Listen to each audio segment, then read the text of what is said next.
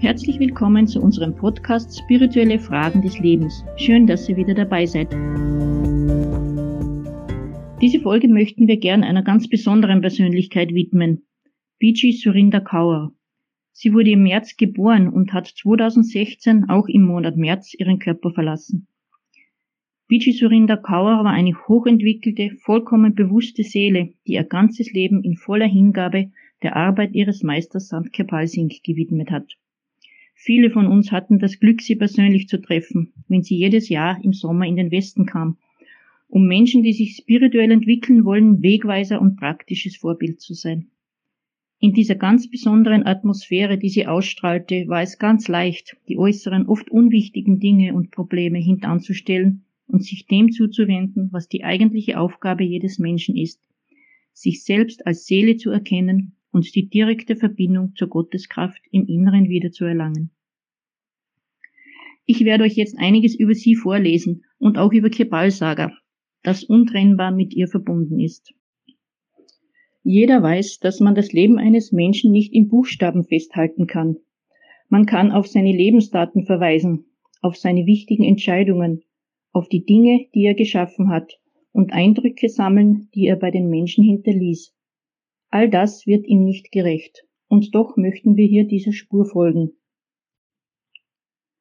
Biji Surinder Kaur wurde 1940 in Bawalpur, das heute in Pakistan liegt, geboren, wo sie mit zwei Brüdern und drei Schwestern in einer gut situierten Familie aufwuchs.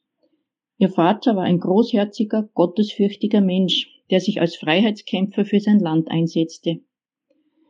Die frühere Kolonialmacht brachte ihn mehrmals ins Gefängnis, als ihm die indische Regierung nach dem Erlangen der Unabhängigkeit einen Orden verleihen wollte, lehnte er das mit den Worten ab Meinem Land zu dienen ist meine Pflicht, dafür brauche ich weder einen Orden noch eine Belohnung. Und seiner Tochter Biji gab er folgenden Rat für ihr Leben mit. Wir wurden in diese Welt geboren, um anderen zu dienen, ohne von weltlichen Menschen einen Lohn dafür zu erwarten. Bei der Teilung Indiens musste die Familie aus dem westlichen Punjab nach Indien fliehen. Auf dem Weg hatte Bijis Mutter eine außergewöhnliche Erfahrung, die bewirkte, dass sie einen unerschütterlichen Glauben an die Gotteskraft hatte.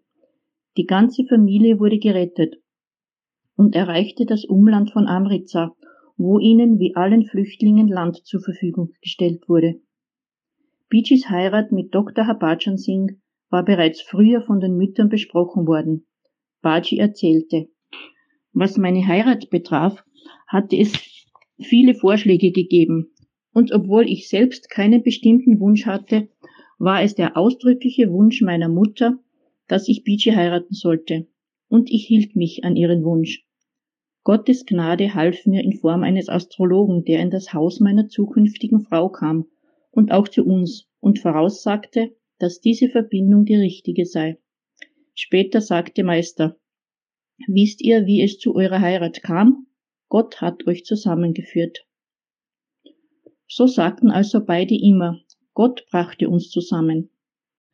Nach ihrer Heirat ließen sie sie in Nakalan, einem Dorf in der Nähe von Amritsar, nieder, wo sie nach einiger Zeit ihr Haus mit einer Arztpraxis aufbauten. Zwei Kinder wurden geboren, ein Sohn und eine Tochter. Die Kinder erhielten viel Liebe und Wärme von den Eltern, und diese Liebe wurde auch großzügig den Kranken und Bedürftigen entgegengebracht. Oft nahmen sie in ihrem Haus junge Mädchen auf, die krank waren oder keine Eltern mehr hatten, später auch in Kipalsaga. Sie sorgten für sie wie richtige Eltern, kamen für ihre Ausbildung und die Hochzeit auf und taten alles, um ihnen einen guten Start ins Leben zu ermöglichen. 1961 begegnete Dr. Habajan Singh Sant Kebal Singh und wurde sein Schüler. Als Biji ihn meditieren sah, spürte sie, dass das auch ihrem innersten Wunsch entsprach. Baji erzählte über diese Anfangszeit. Zu Beginn meditierte ich so viel wie möglich und setzte viel Zeit ein. Zu meiner Frau sagte ich nie, dass sie sich initiieren lassen sollte, aber als sie mich meditieren sah, war sie überzeugt, dass es eine gute Sache war, das Höchste, das es gibt. Sie hatte noch keinen Satz angehört, fragte aber immer wieder, ob sie die Initiation erhalten könnte.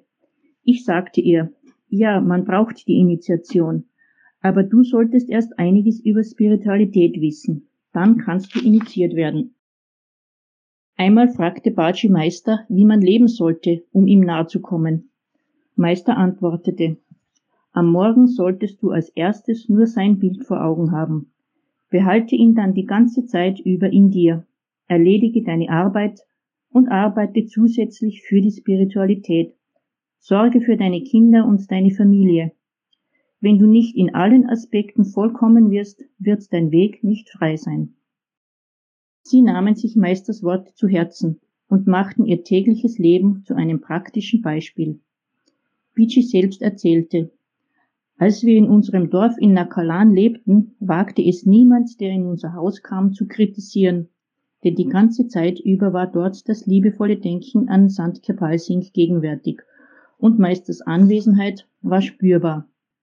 Solange ich physisch mit Baji zusammen war, erlaubte ich ihm nie schwach zu werden, nicht einmal ein wenig. Wenn jemand kam und ihm etwas Unpassendes erzählen wollte, sagte ich immer, macht meinen Löwen nicht schwach, er ist immer stark, und ich werde niemandem erlauben, ihn schwach zu machen.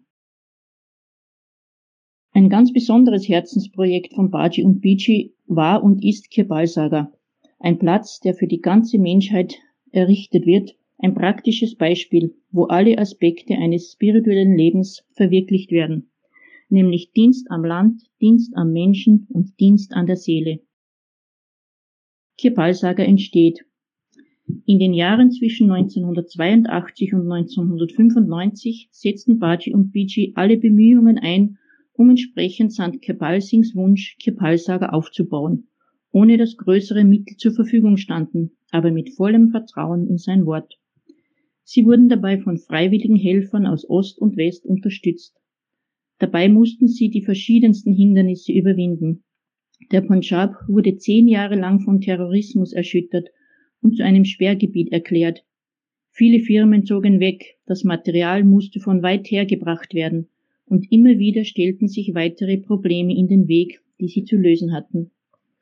Trotz der schwierigen Zeiten wurde als erstes ein Krankenhaus und ein großes Langer-Gebäude mit verschiedensten Räumlichkeiten und Büros erbaut, die Kepalsager Academy wurde eröffnet und die Bibliothek für Schriften zum Religionsvergleich fertiggestellt. Ebenso fand ein wichtiger Teil des Sarovers seinen Abschluss, das von vier Eckgebäuden umgebene Wasserbecken im Herzen des Projekts.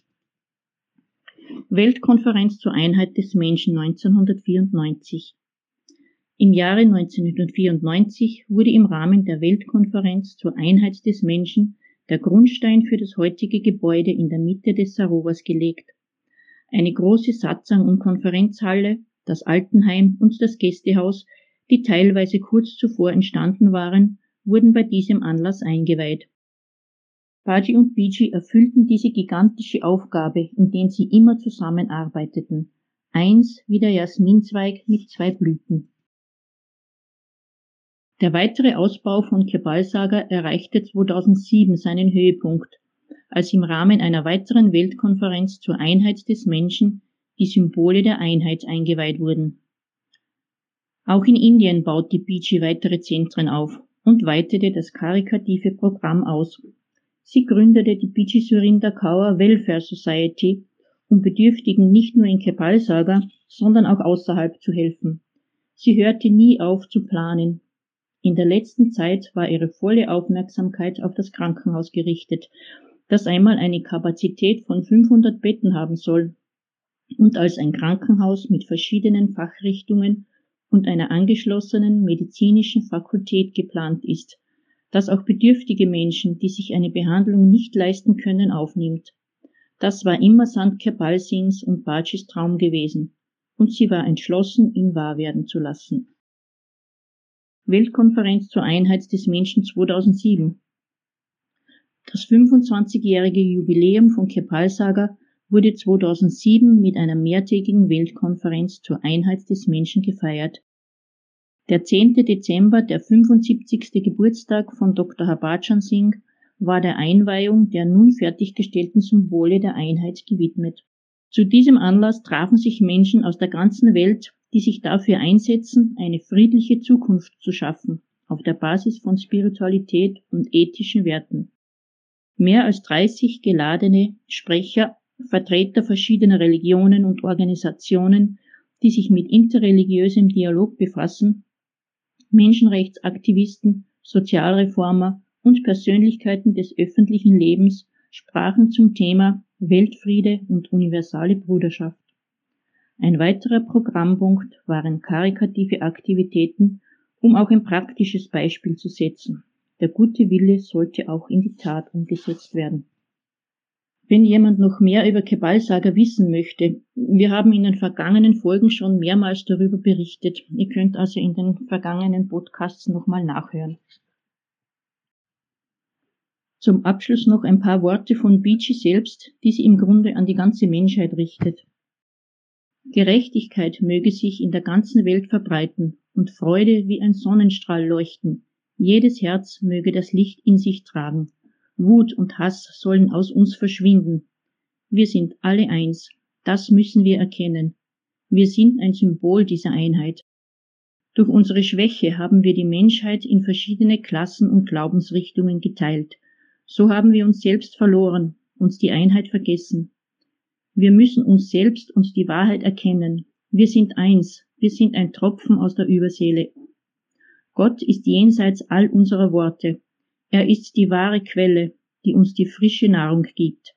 Gott ist überall in der Schöpfung. Dieses Geheimnis sollten wir verstehen. Der Fisch kann nur im Wasser leben, aber dennoch fragt er, wo ist das Wasser, wo ist der Ozean? Genauso fragen wir, wo ist Gott, obwohl er in uns ist. Wir müssen diese Täuschung überwinden, damit wir uns selbst und Gott erkennen können. Nur dann sind wir in der Lage, die Einheit des Menschen zu erkennen. P.G. Surinder Kaur Wenn ihr nähere Infos wollt, könnt ihr euch gerne bei uns melden. Alle Kontaktdaten findet ihr wie immer in der Box. Schön, dass ihr dabei wart und alles Gute. Bis zum nächsten Mal.